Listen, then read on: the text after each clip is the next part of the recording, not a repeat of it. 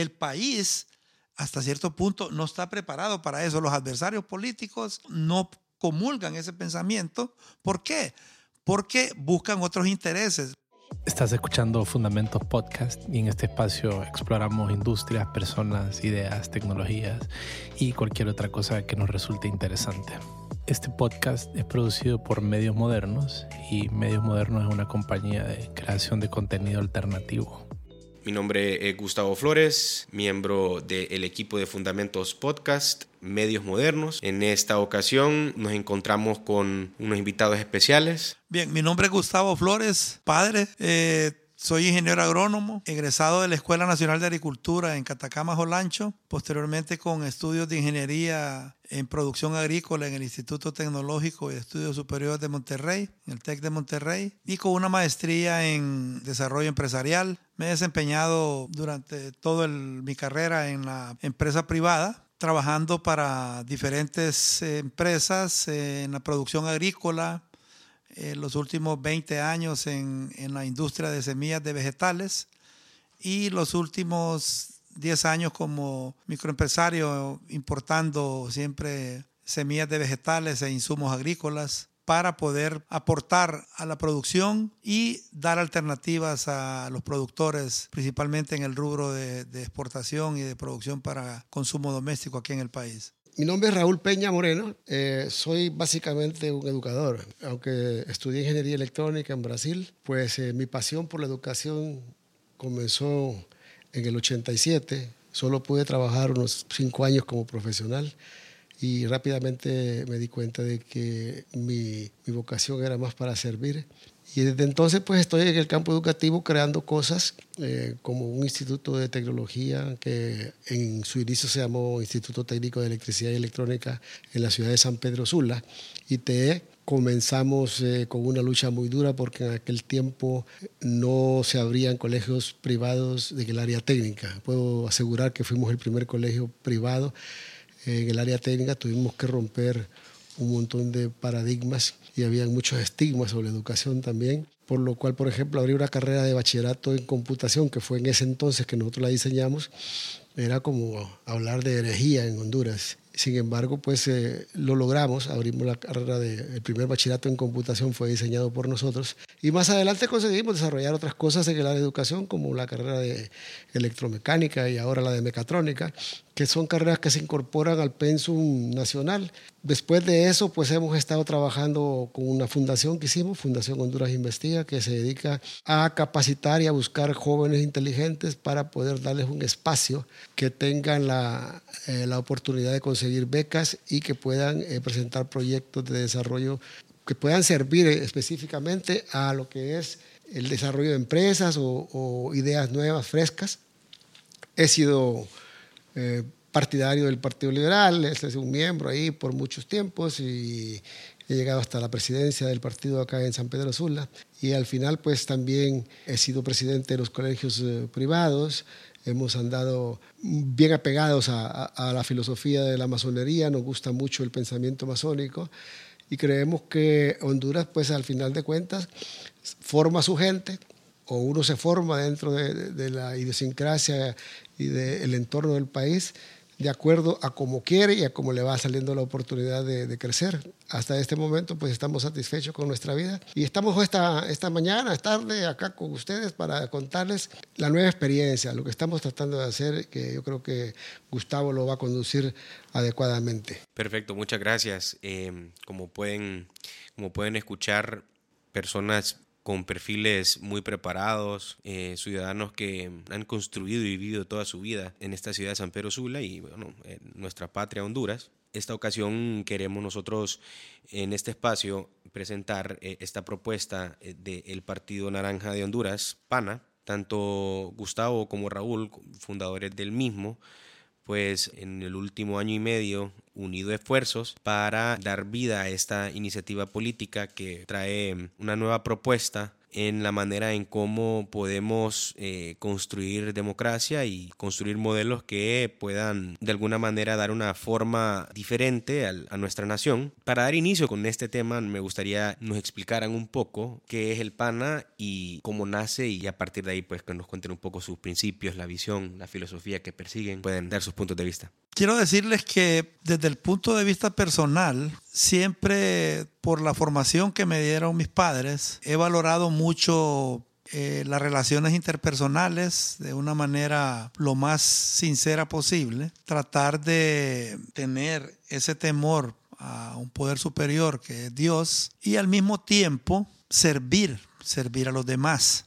En los tiempos en que yo estuve en la, educación primaria nos formaban mucho la parte de valores desde la escuela y eso hace que, digamos, las personas se vayan formando en una manera de actuar ante la sociedad con eh, oportunidades mentales principalmente para poderse buscar el espíritu de superación. Entonces he trabajado mucho de manera voluntaria instituciones en la Iglesia Católica, formé parte de los Boy Scouts, en el softball, en el fútbol. todo este tipo de interrelaciones me han permitido eh, tener un patrón de comportamiento hacia los demás. Entonces, desde el punto de vista, a medida la vida va pasando, yo a la edad que tengo, yo tengo 58 años, he sentido que ha habido como en esta generación nuestra una deuda para el país contra la sociedad. ¿Verdad? Eh, hasta cierto punto hemos sido permisivos en que esta generación haya habido un salto y se pasara desde esa generación de políticos de los 70, hubo un periodo de, donde los cuales los militares dominaron en el país o mandaron en el país, y después, al momento de reaperturarse la democracia, no surgió un liderazgo joven en un partido político de los tradicionales. Por eso es de que yo pienso de que ese gap que hubo ahí, ese espacio, eh, yo, yo siento que tenemos una deuda. Entonces, con eso en mente, yo me uní a una nueva iniciativa política, el Partido Naranja de Honduras, porque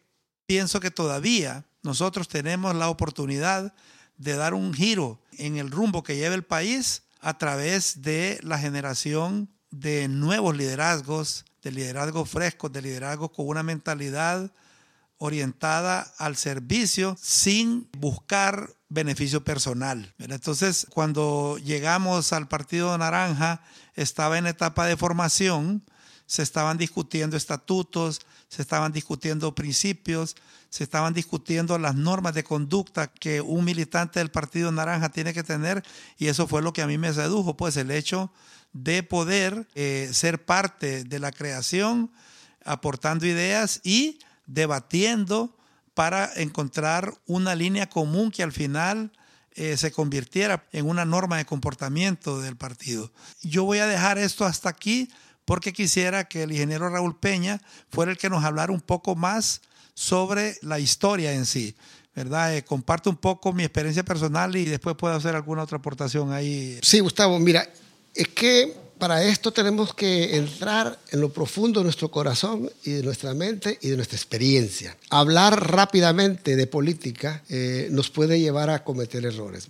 Yo quiero hacer una diferencia antes de, de, decirte por qué o decirles por qué pana entre tres palabras concretas. Política, políticos y partidos políticos. O sea, política es prácticamente la acción de los seres humanos que se unen para hacer el bien. O sea, político era el, tipo en Grecia que andaba eh, buscando que la comunidad creciera, eran los pensantes. Entre el político y el bárbaro había un mundo de diferencia. Entonces, de ahí surgen las personas que quieren hacer bien a la comunidad y para eso tienen que asociarla. Pero el político en sí, si lo tomas con el sentido estricto de la palabra, es un tipo estudioso, un tipo valioso, un tipo con principios. Ese es el que recoge el inicio de lo que es la ciencia de la política. Pero luego, lógicamente, como las ciudades van creciendo y se convierten en comunidades mucho más difíciles de controlar, entonces pasa a la parte de la política activa o a la presencial, a la representativa.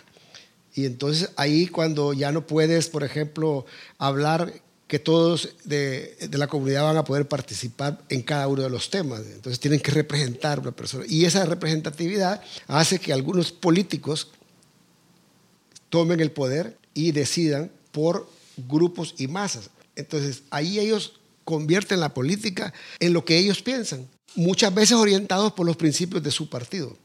Pero en Honduras se ha perdido la línea de los partidos. Y esa ha sido la gran preocupación del PANA, eh, reencontrar una línea para el nuevo hondureño. Entonces, decía política, político y partido. Entonces, el problema fue que los partidos, yo voy a hablar claramente, el Partido Liberal, cuando tú vas a los estatutos del Partido Liberal, pues está claro que el liberalismo es libre economía, libertad personal a tope, las dos cosas. Sin embargo, cuando ves el accionar de un gobierno liberal, te das cuenta que es más conservador que liberal. ¿Por qué? Porque son, están, tienen que por fuerza regular precios, regular costos de alguna manera, no permitir los, los, los eh, acaparadores, todas esas cosas que la sociedad de alguna manera necesita que se regulen. Para darles un ejemplo, hace poco ocurrió una cosa muy fea aquí durante la pandemia. Hubo un empresario que cuando se dio cuenta que las mascarillas iban a estar caras, las puso a 200 lempiras cada mascarilla. Y dijo, bueno, estoy en el mercado libre, eh, aquí la, libertad de precios es, es, esa. El gobierno tuvo que intervenir. Entonces, ahora, el Partido Nacionalista es un partido más conservador, siempre es un partido liberal, pero es más conservador en cuanto a la regulación. Sí aceptan regulaciones, pero son más conservadores en, en, la libertad. No hay tanto libertinaje. Mientras para un partido político, por ejemplo, como el liberal, un gay, una lesbiana puede ser algo normal, para un militante de cepa del Partido Nacional, esas son cosas que prácticamente cuesta mucho hablarla.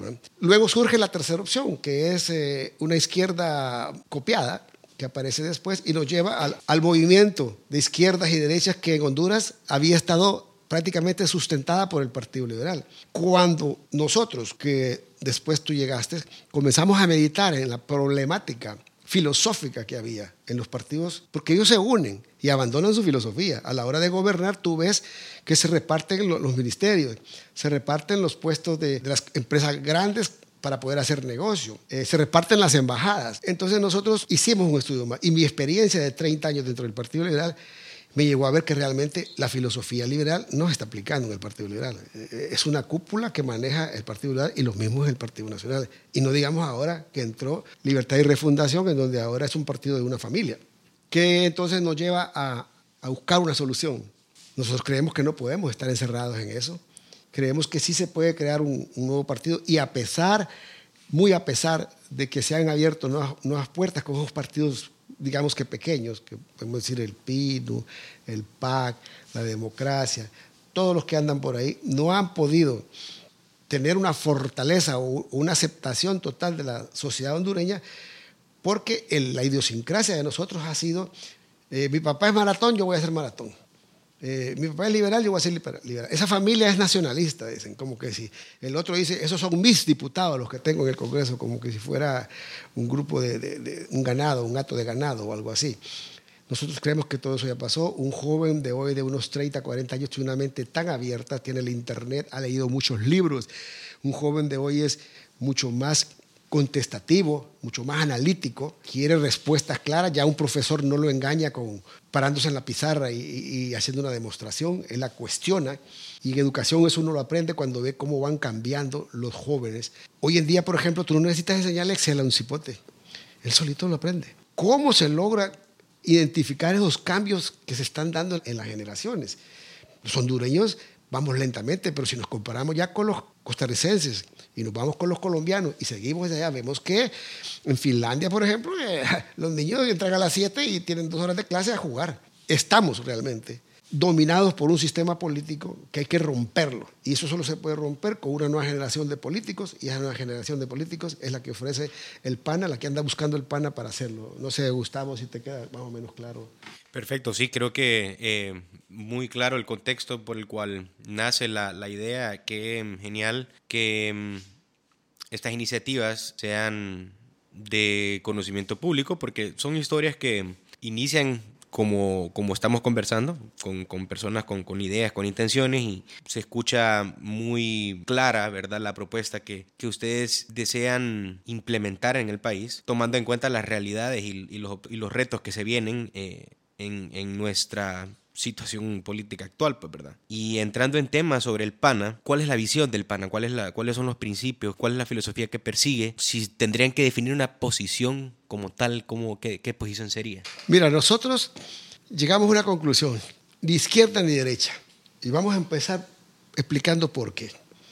Para empezar, esa, esa, esa definición de izquierda y derecha me parece monodimensional para un mundo tridimensional. No podemos hablar en línea recta que a la izquierda está lo que es el comunismo y el socialismo y que a la derecha está lo que es el capitalismo salvaje y lo que son los gobiernos de facto opresores.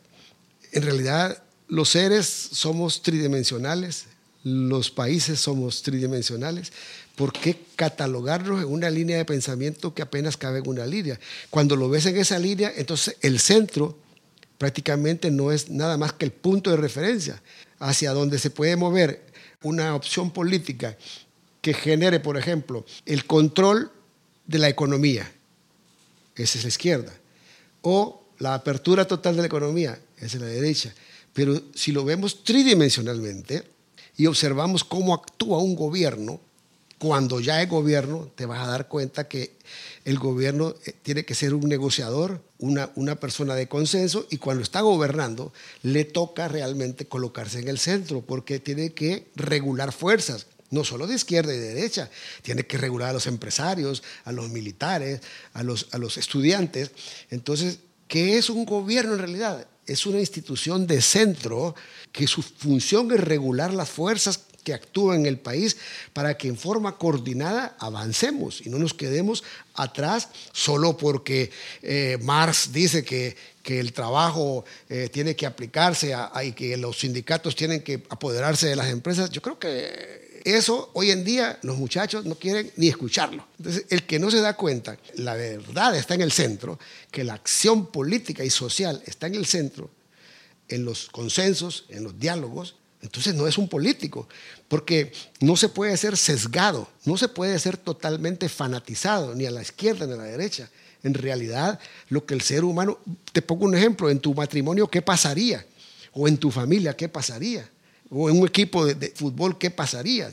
Si la cuestión hoy en día es formar equipos y equipos de profesionales.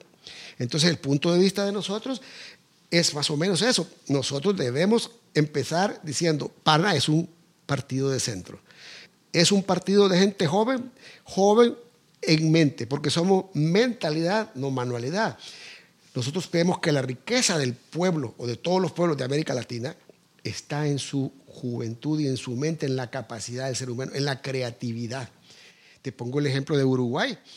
Uruguay es un país muy desarrollado en software y, en aplicaciones especiales. ¿Por qué? Porque los uruguayos, es un país pequeño, 5 millones, se propusieron los gobiernos. Dentro de tantos años vamos a ser los mejores desarrolladores de, desarrolladores de aplicaciones para computadoras. Y lo siguieron, lo respetaron. Aunque llegó un guerrillero ahí, tú viste, un guerrillero que no hizo nada, él siguió en la línea. Y dice, aquí lo que pasa con nosotros es que cada, cada gobernante que llega quiere inventar una nueva tabla de salvación y trae sus diez mandamientos a su, a su manera que él los quiere aplicar. El PANA no. El PANA lo que estamos buscando es que venga lo mejor de los hondureños. Aquí no vemos tu color, porque si eres nacionalista y eres eh, ofuscado, simplemente no vas a abandonar tu partido, vas a seguir votando azul, aunque te pongan ahí una rana, vas a seguir votando por ellos. Pero si eres un nacionalista o un liberal o un libre, que ya te cayó, como dicen allá los muchachos de la universidad y del colegio, que ya te cayó el 20 de que te están tomando el pelo con eso, entonces vas a decir, ¿A dónde? ¿A dónde puedo ir yo a aportar? ¿En qué partido me van a dar la oportunidad? ¿En qué lugar yo puedo servir y no hacer fila? No tengo que ir ahí a que me usen para que pegue afiches, que ande nada más haciendo bulto con una bandera. Hoy en día ningún muchacho quiere hacer eso. Tú le das a un muchacho un machete y le das una, un celular, tú sabes lo que él va a preferir. Porque ya no somos, ya esta generación ya no es esa. Entonces, básicamente, Gustavo, la idea es esa. Eh, el PANA se define como un partido del pensamiento moderno, de centro, pero que la idea verdadera del PAN es abrir un espacio. Yo lo digo así eh, para mis adentros, el PAN es un túnel por donde deben entrar todas las mentes nuevas y atravesar esa pared que no nos está dejando crecer para salir al otro lado y ver un nuevo amanecer anaranjado. Ahí, ahí no, completamente de acuerdo. Y ese, es, y ese es precisamente el reto, porque la sociedad hondureña es una sociedad que ha sido prácticamente ultrajada, que ha sido engañada, que ha sido manipulada, y eso ha creado una gran brecha entre lo que son el mensaje de los políticos y la realidad nacional. Entonces, prácticamente gran porcentaje, la mayoría de, la población hondureña no tiene confianza en lo que un político puede decir. Y allí en ese punto, porque yo era de los que decía, bueno, soy Gustavo Flores y yo mañana me lanzo de candidato y ya soy corrupto. Ese era mi pensamiento. Pero en realidad no es así. Nosotros como ciudadanos tenemos la obligación de participar en política. Porque la única manera en que podemos generar cambios en el país es participando. Lo que planteaba Raúl es en realidad un pensamiento muy moderno. El PANA eso es lo que quiere. El país hasta cierto punto no está preparado para eso. Los adversarios políticos no, no comulgan ese pensamiento. ¿Por qué? Porque buscan otros intereses. Lo que el Partido Naranja de Honduras trata es de poner a Honduras en el centro de poner a Honduras como valor o como objetivo principal y lo que es la parte partidaria es secundario.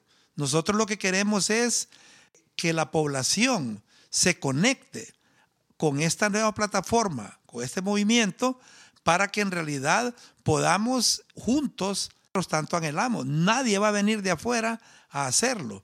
Y eh, eh, no va a ser fácil, estamos conscientes de eso. Tampoco es que estamos muriéndonos por, por llegar a, un puesto público. El crecimiento del Partido Naranja va a ser un crecimiento orgánico, va a ser un crecimiento natural y lo que queremos es aprovechando en estas, eh, estas oportunidades que nos dan, como lo que nos da Gustavo Rodil aquí en, en Fundamentos, es precisamente poner en la opinión pública esa filosofía, esa, esa línea de pensamiento que tenemos como, como miembros del Partido Naranja para que cada vez más gente se vaya uniendo. Perfecto, perfecto, interesante. Y mencionan muchas cosas eh, enfocadas a la juventud, enfocadas a, al pensamiento moderno, a, la, a la mentalidad, a la mentefactura. La propuesta que PANA presenta el país. En, la propuesta tiene, es bien amplia, ¿verdad? Hay varios, hay varios, hay varios temas que, que cubrir cuando se, se, habla de una propuesta, pero si pudiésemos nosotros em, simplificar eh, la propuesta que el PANA eh, presenta al, a la sociedad hondureña, eh, ¿cómo lo describirían? cualquiera de los dos, don Raúl o, o Gustavo, o don Gustavo. Bueno, mira, Básicamente la vemos en tres pasos, tres etapas. ¿Cómo nosotros vamos a cambiar las instituciones de este país si primero no cambiamos el sistema educativo? Entonces, el primer paso que el PANA propone es vamos a reestructurar el sistema educativo desde primaria hasta el sistema universitario. Y se lo digo con todo mi corazón, que estoy bastante eh, metido en el campo educativo y creo que ese es lo que un poco tengo más experiencia. Por ejemplo, ustedes saben que en primaria un niño sale de sexto grado y si a duras penas sabe leer, no sabe interpretar lo que está leyendo, o sea, no sabe analizar. Ha sido un proceso de memorización durante los primeros cuatro o cinco años que no le permite, no le da la amplitud de analizar, mucho menos comprender lo, que está leyendo. Tenemos un Nacho que tiene 42 años de estar ahí siendo libro de texto. no tengo nada contra Nacho, pero es un libro que perfectamente puede haber sido superado y adaptado, porque ese viene de República Dominicana, creo yo. De, por ahí viene eh, el, autor de, de Nacho. Yo creo que los hondureños tenemos capacidad de crear un sistema adaptado a nuestra sociedad, a nuestros muchachos, para que aprendan más rápido y para que nosotros, los que sabemos más, podamos interactuar cómo mejorar el sistema. ¿Qué es lo que pasa aquí? El Ministerio de Educación va y trae un modelo de Colombia, va y trae un modelo de México, va y trae un modelo chileno, ¡boom!, lo implanta. Hoy sí encontramos la brújula para la educación. Y ahí van los profesores a seguir. Lo primero que hay es una, revuelta a los profesores que no quieren cambiar el sistema. Y luego cuando lo hacen, lo hacen de una manera que no lo hacen de corazón porque no fueron consultados. Aquí los gobiernos imponen, no consensúan. Eso es el centro, consensuar. Entonces el primer escalón, Gustavo, de que nosotros como PANA vemos, hay que cambiar el sistema educativo. Bueno, si lo conseguimos que, que en primaria el muchacho tenga la capacidad del niño de entender lo que lee, en secundaria le podemos enseñar a que tenga lo que son las aptitudes, los conocimientos y las competencias. Por ejemplo, aspiramos a un muchacho que salga de bachillerato. Te voy a poner el caso de los bilingües. Saben hablar inglés, pero no saben hacer nada más. Entonces, ¿qué pasó con los bilingües? Terminaron trabajando en una aerolínea o en un call center. Yo creo que está equivocado, con todo respeto. Los bilingües podrán ser muy buenos colegios, pero les falta enseñarles un con qué, darles una herramienta, darles una espada para que se defiendan. La educación eh, de secundaria está orientada para ser un trampolín hacia la universidad. Y hasta en eso está fallando la educación secundaria porque no está poniendo en la universidad la gente con los conocimientos adecuados. Entonces, si en secundaria nosotros enseñamos competencias, cualquier muchacho que salga graduado de secundaria a los 18 años, que hay otro error ahí, ¿cómo vas a graduar a un muchacho de 17 años y no puede trabajar porque la ley dice que no puedes trabajar si no tienes 18 años. Entonces tenemos, que agregarle un año más para que el muchacho salga a los 18 años y pueda ir a trabajar. Pero como no puede ir a trabajar ahorita, lo primero que hace es irse a la universidad. Y ahí se queda cinco años navegando en otro sistema que tampoco ha evolucionado en nada. Y te voy a decir por qué cuando un grupo de jóvenes inteligentísimos de San Pedro Sula me, invitó a participar en un TED, yo me fui a meter a la Universidad Autónoma para revisar qué estaba pasando y me metí a una clase. Y en esa clase de cálculo yo pude comprobar que estaban enseñando la mismísima clase de una derivada de cuando X eh, tiende eh, eh, a, cero por la izquierda, que yo la llevé en 1971, Gustavo. Entonces me pregunto, ¿qué, ¿qué, está pasando? La educación está paralizada en este país. No sé si con eso te explico, Gustavo, más o menos el primer punto de lo que vamos a hacer. En el segundo, en el segundo, en el segundo punto, una vez que tengamos el muchacho con competencia, lo vamos a apoyar para que sean, ahí sí puedes hablar de una startup. Ahí se puede hablar de una microempresa pero no a lo loco, que yo voy a empezar mi empresa mañana, pero si no llevas conocimientos ni de administración, ni, ni, de, ni, de, matemática financiera, ¿cómo vas a montar una empresa si no sabes ni cómo ahorrar, ni cómo se abre una empresa? Entonces, una vez que ese muchacho esté listo para arrancar una microempresa, ahí entra el gobierno apoyándolo, con, con fondos para que se desarrolle. Y en la tercera etapa, cuando esas empresas están trabajando, entonces la reestructuración de las empresas del gobierno, para que lo hagan crecer y no les traigan como acá. Acá tú pagas eh, pavimento, pero no te, no, te lo limpian, te clavan siglo XXI encima, ¿verdad? Y, estás pagando un montón de cosas que, que, son extractivas todas las instituciones. Vas a sacar un pasaporte, te quieren cobrar 25 dólares por, porque te lo sacan más rápido. Entonces, hay que estructurar esas empresas para que sean menos corruptas y más eficaces. Si tenés esos tres elementos, yo creo que hemos sembrado o hemos abierto el túnel para que vengan las ideas modernas y nuevas, porque es mentira decir que nosotros vamos a cambiar en cuatro años la, pobreza, la corrupción, como dice un, candidato presidencial acá. Yo le pregunto a él y a todos los que son seguidores de ese partido, ¿y si mañana terminara la corrupción en este país, estarían resueltos los problemas de Honduras? Claro que no, si no tenemos educación, si no tenemos tecnología, si no tenemos principios? ¿De qué nos sirve que mañana no tengamos corrupción? Que 70 mil millones, que con eso voy a hacer puentes, voy a hacer carreteras, voy a desarrollar todo. Esos son ficticios, esos ya lo robaron.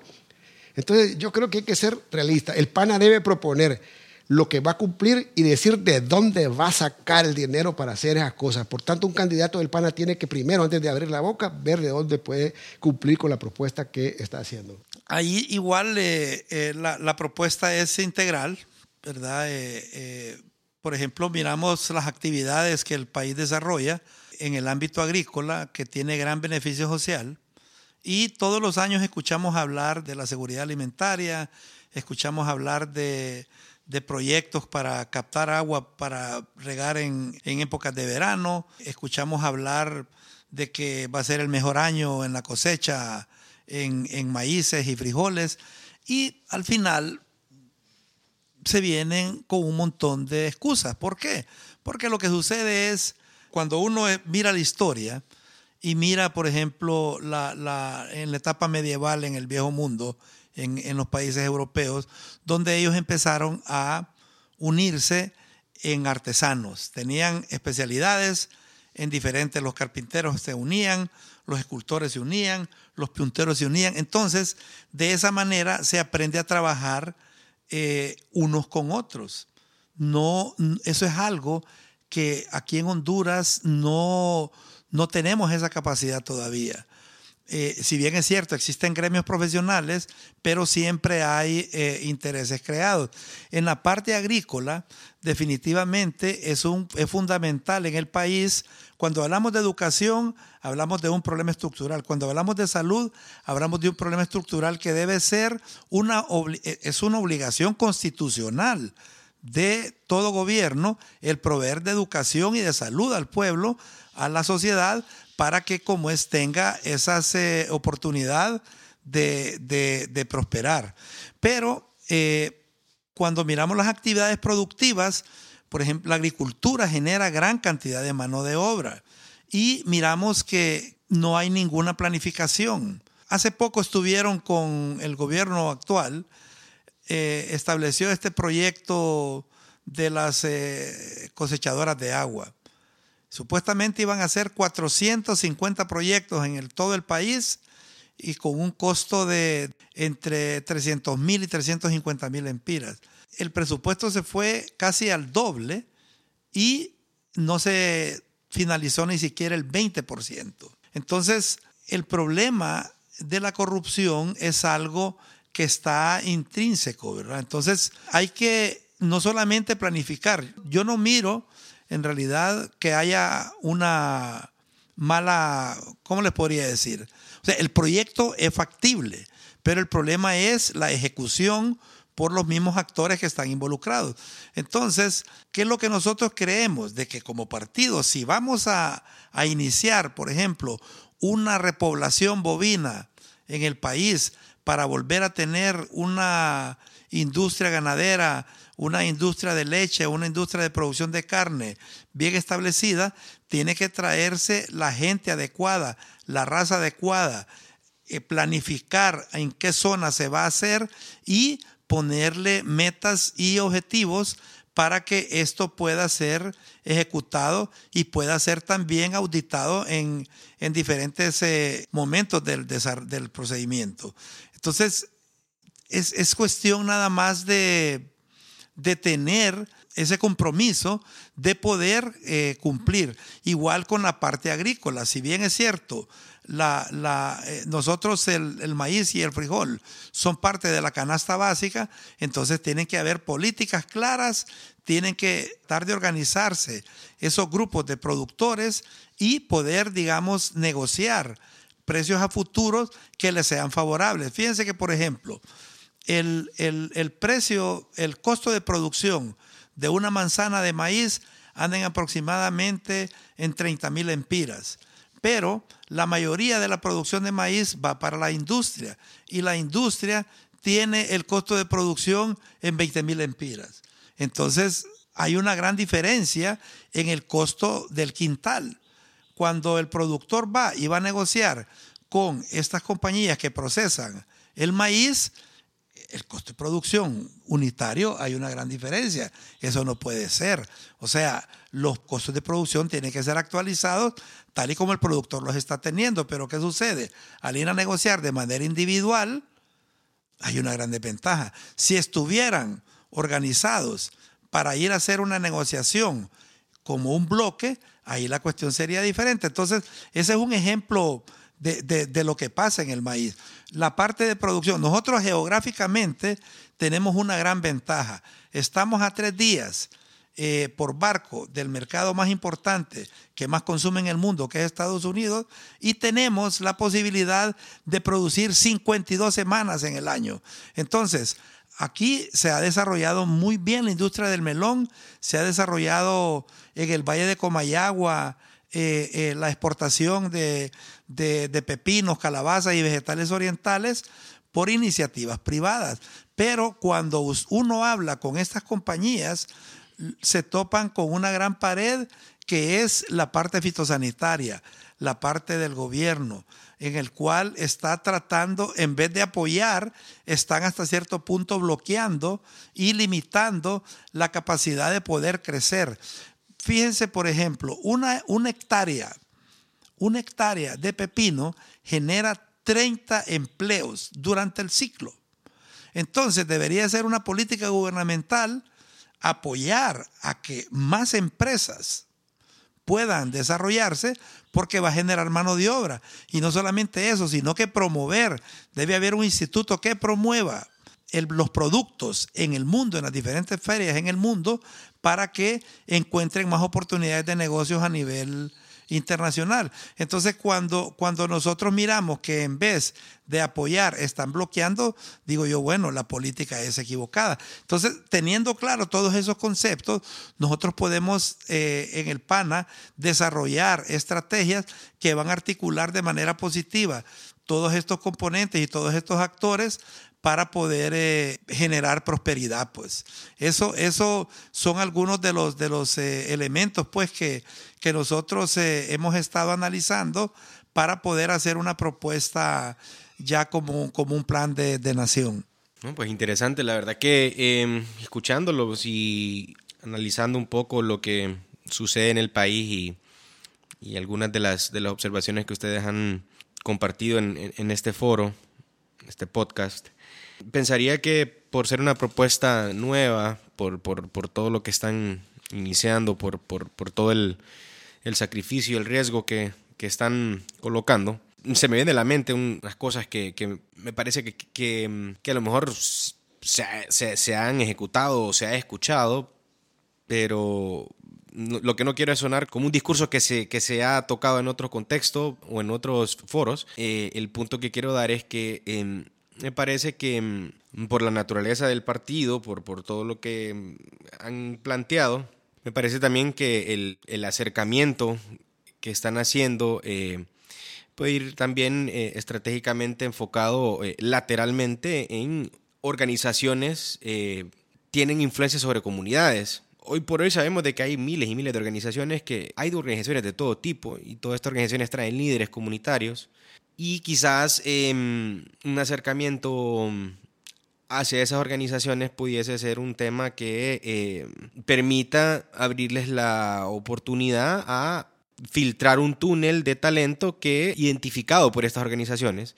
Y estas mismas organizaciones pueden ser eh, de mancuerna para para, para, crear propuestas eh, de acuerdo a los sectores, pues, pero obviamente eh, esto en un contexto ya más macro, eh, estratégicamente hablando, sería interesante porque me parece las problemáticas que existen en nuestros sectores es que las mismas personas no confían en los partidos políticos por la, porque a lo mejor eso ha existido en el pasado y, se ha hecho, han habido promesas que no se han cumplido y eso ha causado todo lo que hoy en día existe, ¿verdad? Pero escuchando y nada más interpretando esto, se me ocurre este análisis que lo comparto como parte de, lo que podría ser para ustedes algo que, que puede ser eh, en su nacimiento, pues, ¿verdad? Que me lleva precisamente a esas, a esas preguntas, pues actualmente el PANA, ¿quiénes lo conforman? ¿Cómo está conformado? Es un partido que está oficialmente inscrito, eh, si nos podrían compartir estas cosas eh, también como para que eh, la audiencia conozca sobre el, Partido Naranja en, detalle. Pues. Actualmente nosotros estamos en la etapa final, ¿verdad? ha sido un proceso bastante largo por la misma afán de, de, hacer las cosas de la manera correcta. Hemos seguido los procedimientos de acuerdo a ley y eh, estamos en la etapa final para que nos den la resolución de inscripción del partido. Eh, al momento de, de, que un grupo de ciudadanos se reúnen y deciden formar un partido político, eso la constitución de la República lo avala, presentamos un escrito, una, un escrito una de solicitud de inscripción de un partido político el Consejo Nacional Electoral regresa solicitando siete requisitos. Estos se cumplieron, se presentaron en septiembre del año pasado, dentro de la pandemia, ¿verdad?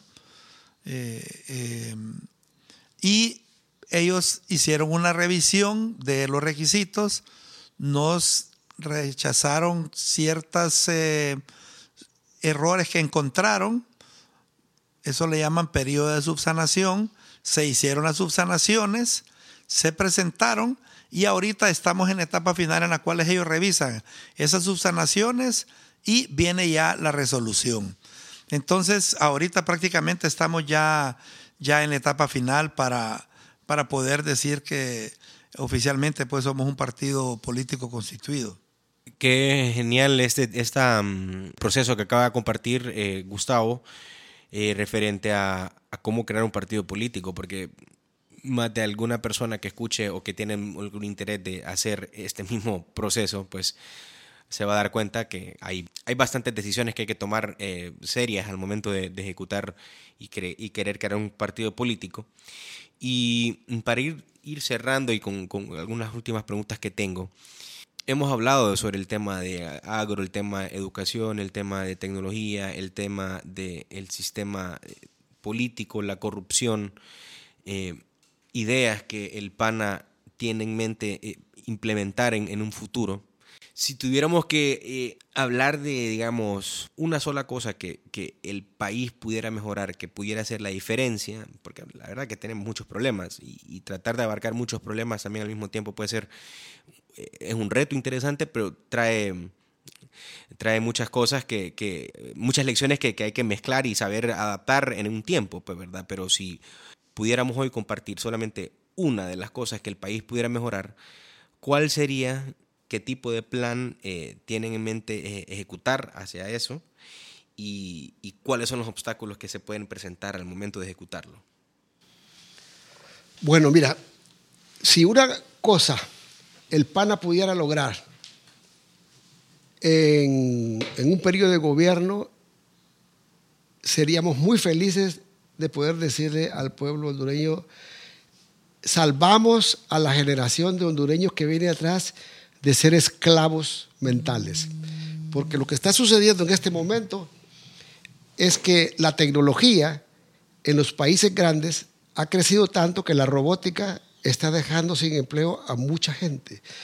Eh, hoy en día nosotros todavía manejamos un 14, entre 14 y 18 de analfabetismo en este país. Pero los analfabetos de, de, la nueva generación ya no son los que no saben leer y escribir, son los que no saben usar las computadoras, los que no saben hablar inglés, los que no entienden de tecnología. Y en ese aspecto yo creo que tenemos un 80% de analfabetismo en este momento. Porque las generaciones anteriores, como la de nosotros, no están muy, muy orientadas a la tecnología y los jóvenes que tienen entre 16 y 40 años son los que están manejando un poco mejor la tecnología, pero no tenemos escuelas para eso, no tenemos eh, empresas desarrolladoras de software, no tenemos el apoyo del gobierno para que estos muchachos eh, le den rienda suelta a su imaginación y conquisten el mundo a través de su computadora. Por tanto, si hay una sola cosa, eh, Gustavo, que el PANA está enfocada es en que no permitamos que esas generaciones que vienen atrás vayan a convertirse en gente que no tenga ninguna importancia, una gente no trascendente, porque eso es lo peor que le puede suceder a un ser humano, que no tenga ningún valor para nada. Así es que debemos rápidamente incorporar jóvenes de esas escuelas del interior, ponerles internet, capacitar profesores, darles acceso a libros, enseñarles a leer, a pensar, a actuar, a, cuestionar, porque esa es la sociedad del futuro. Ya la cuarta revolución industrial va a dar un salto cuando venga ese 5G y vamos a quedar totalmente fuera de la jugada.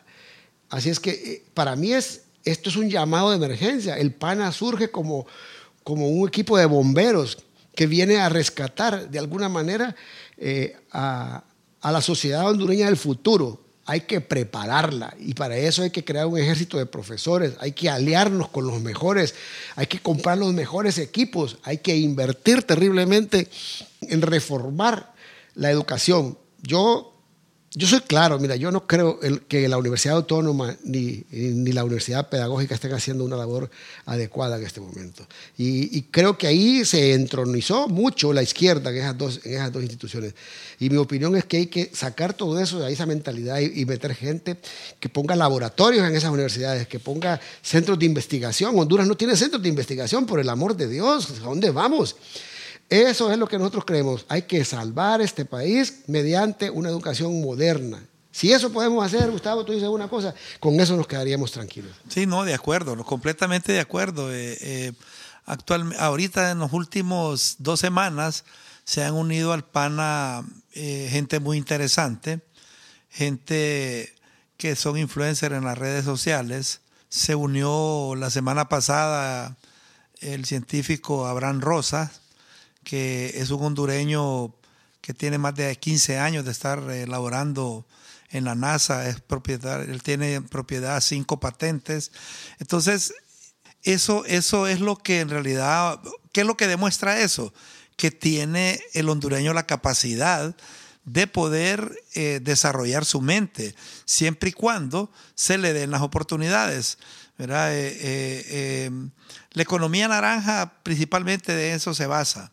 ¿Verdad? Y, uno, uno, de los eh, pilares fundamentales por los cuales eh, el partido nace es precisamente para dar una respuesta a todas estas personas que tienen eh, esas habilidades y que no han tenido la oportunidad de poder desarrollarlas. Concuerdo completamente con, la, con el punto de vista de Raúl en el sentido de que si, si algo nosotros pudiéramos sentirnos satisfechos es si logramos transformar esa educación en una educación más moderna, en una educación más actualizada, para poder estar al nivel de lo que el mundo actualmente está, está viviendo en ese, en ese sentido. Pues la verdad que ha sido un, espacio bastante eh, interesante conocer estas propuestas nuevas que, el, que la, la sociedad eh, hondureña está ejecutando o buscando implementar en, el país como, como alternativas para nuestra, nuestra política. Em, para ir terminando con este episodio, no sé, ¿les gustaría a ustedes compartir alguno de las, de, alguna de las cosas que a ustedes les, les, ayuda como para educarse? Libros, cursos, páginas, eh, algunas cosas que les parezca como curiosos que les puede servir a la audiencia para aprender y también eh, no olvidar eh, dónde pueden seguir al PANA y, en las redes sociales, ¿verdad? Que eh, mencionar, si quieren mencionar ese tipo de cosas. don Raúl, Gustavo, el espacio es de ustedes.